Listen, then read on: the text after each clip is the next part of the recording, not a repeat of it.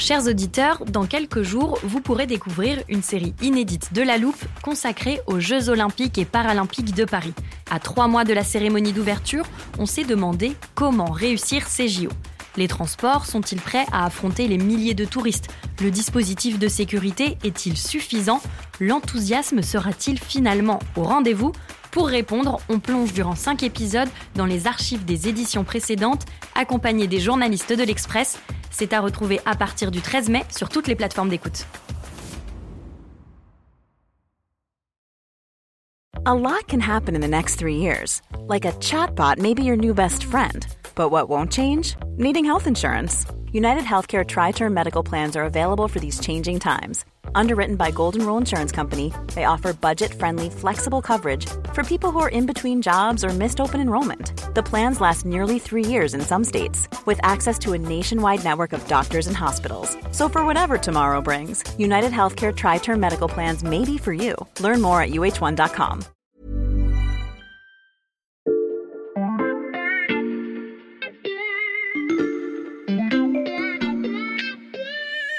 Salut, c'est Xavier Yvon. Cette semaine dans la loupe, je vous propose d'écouter ou de réécouter notre série sur l'histoire de l'Ukraine présentée par Margot Lanuzel.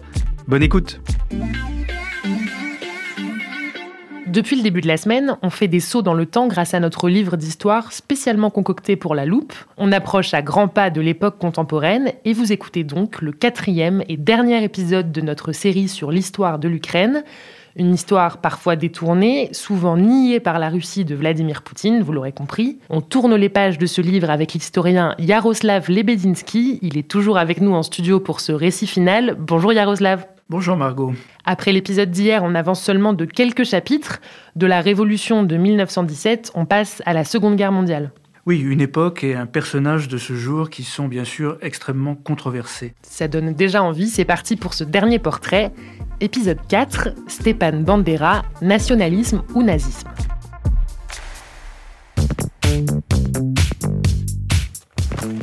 On ouvre donc une dernière fois notre livre. On va d'abord expliquer qui est Stépan Bandera et vous commencez à me connaître. Je vous laisse nous le décrire pour commencer. Sur la photo euh, de notre livre virtuel, c'est un homme euh, jeune, en costume, euh, les cheveux très courts, l'air sérieux et le regard extrêmement intense.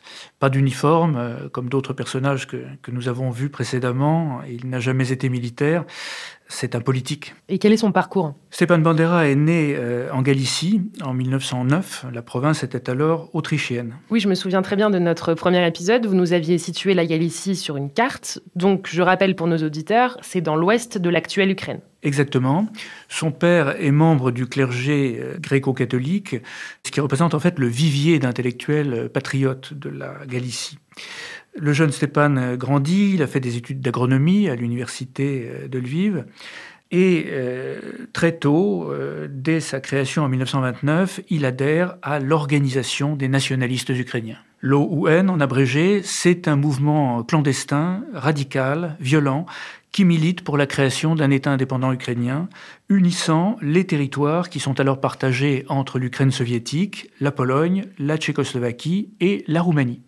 Et cette organisation professe un nationalisme extrême, influencé par les modèles autoritaires, on pourrait dire fascistoïdes, qui sont alors populaires dans différents pays d'Europe. Mmh. Elle développe une action terroriste contre la domination polonaise. Et Stépan Bandera est très actif dans ce mouvement? Il est tellement actif qu'il est impliqué en 1934 dans l'assassinat du ministre polonais de l'Intérieur, le général Pieracki. Il est condamné à mort en 1936, mais sa peine est commuée en détention à perpétuité. Et en fait, il n'est relâché qu'au moment de l'offensive allemande en septembre 1939. Un an plus tôt, en 1938, le chef de l'Organisation des nationalistes ukrainiens, son fondateur, a été assassiné par un agent soviétique.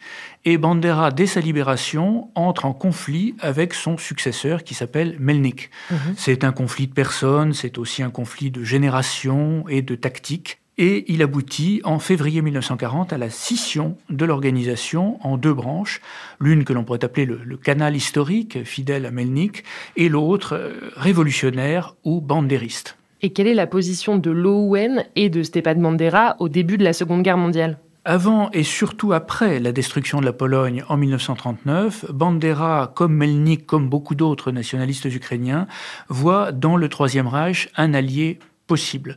Et je souligne qu'il ne s'agit pas de servir l'Allemagne ou d'adhérer à l'idéologie nationale-socialiste, il s'agit de s'en servir pour restaurer l'indépendance ukrainienne, qui est la seule préoccupation de Bandera et des bandéristes. Mais Stepan Bandera collabore avec les Allemands. On ne peut pas le dire euh, de cette façon. Euh, c'est plus complexe et c'est parce que c'est complexe que la Russie aujourd'hui parvient à manipuler euh, l'image de Bandera contre l'Ukraine.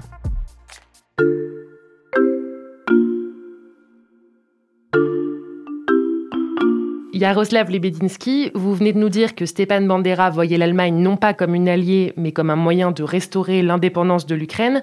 Est-ce qu'il y parvient? Il essaye. Au début de la guerre germano-soviétique, euh, deux bataillons formés euh, de bandéristes participent à euh, l'opération Barbarossa. Et le 30 juin 1941, à Lviv, d'où viennent d'être chassées les forces soviétiques, les bandéristes proclament, par surprise, la création d'un État ukrainien. Cette initiative contrarie les Allemands qui n'avaient pas été consultés et euh, le 5 juillet, Bandera est arrêté. Les Allemands lui demandent de retirer euh, la déclaration d'indépendance.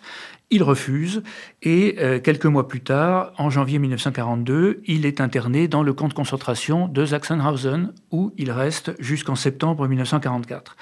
Deux de ses frères, d'ailleurs, sont assassinés par les Allemands à Auschwitz. Et que devient le mouvement nationaliste ukrainien à ce moment-là? Les Allemands ont exclu la collaboration avec les bandéristes qui sont jugés trop radicaux, euh, trop exclusivement nationalistes.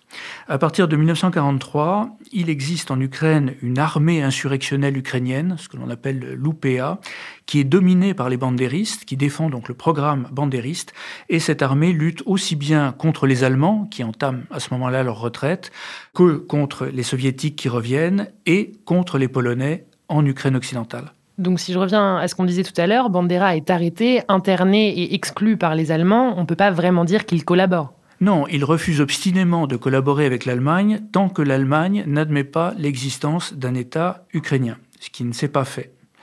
Par ailleurs, donc, ses partisans ont été euh, traqués euh, par les Allemands. On leur reproche d'avoir participé à des massacres de juifs. La question euh, fait l'objet d'un débat entre historiens qui serait beaucoup trop long à développer. Il est à peu près certain par contre que les bandéristes ont participé en Volhynie euh, au massacre de Polonais. Il y a eu des massacres réciproques de Polonais et d'Ukrainiens, des tentatives de nettoyage ethnique en Volhynie en 1943. Et une fois la guerre terminée, que devient Stepan Bandera? Bandera s'exile en Allemagne où, contrairement à d'autres nationalistes ukrainiens qui ont évolué dans un sens démocratique, il reste fidèle au programme originel, autoritaire et euh, extrémiste de l'ON. Il est assassiné à Munich en 1959 par un agent soviétique parce que les soviétiques le considéraient comme un danger persistant. Donc son histoire s'arrête il y a plus de 60 ans. Comment ce personnage est-il perçu aujourd'hui? Dans la nouvelle Ukraine, c'est un symbole on s'intéresse beaucoup moins à ses vraies idées politiques, qui sont évidemment très datées, et à son parcours personnel, qui a été euh, limité par les circonstances de la guerre, qu'à son dévouement total à l'idée d'indépendance de l'Ukraine, qui l'a poussé finalement à, se faire euh, emprisonner pendant la guerre et à se faire assassiner. Donc c'est davantage le symbole que le personnage réel. Vous nous expliquez aussi qu'aujourd'hui les Russes utilisent Stepan Bandera contre les Ukrainiens. Qu'est-ce qu'ils disent de lui? C'est le symbole inverse, c'est le repoussoir. En fait, c'est la raison pour laquelle euh, Poutine parle tant de, de Bandera et des bandéristes. Il les assimile à des nazis, ce qui permet d'assimiler les nationalistes ukrainiens dans leur ensemble à des nazis, euh, donc euh, de présenter également comme des nazis les Ukrainiens qui aujourd'hui défendent l'indépendance de leur pays. Je veux quand même rappeler que dans la réalité, le potentiel électoral actuel des nationalistes ukrainiens, toutes tendances confondues, je ne parle pas uniquement de fanatiques, est de 2 à 3 notre dernier portrait illustre donc bien l'instrumentalisation des symboles ukrainiens par la Russie. Merci beaucoup Yaroslav Lebedinsky pour ces quatre récits passionnants. Merci de votre accueil. Je rappelle que vous êtes historien, enseignant à l'INALCO et spécialiste de l'Ukraine. On peut retrouver vos quatre portraits dans le numéro de l'Express de cette semaine, une édition spéciale consacrée entièrement à l'Ukraine. Demain, pour clore cette série, on ouvre l'armoire de la loupe avec Clément Dagnès, journaliste au service Monde. On expliquera ce qu'est la rousse de Kiev, dont on a parlé dans notre premier épisode de la semaine. En attendant, si cette série vous a plu, n'hésitez pas à nous le dire en nous mettant des étoiles et des commentaires. Et pour ne rien rater de la saison 2 de La Loupe, qui commence dès la semaine prochaine avec de tout nouveaux épisodes, pensez aussi à vous abonner sur n'importe quelle plateforme d'écoute, Spotify, Apple Podcasts ou Amazon Music par exemple. Cet épisode a été fabriqué avec Charlotte Barris, Jules Cro et Mathias Pengili.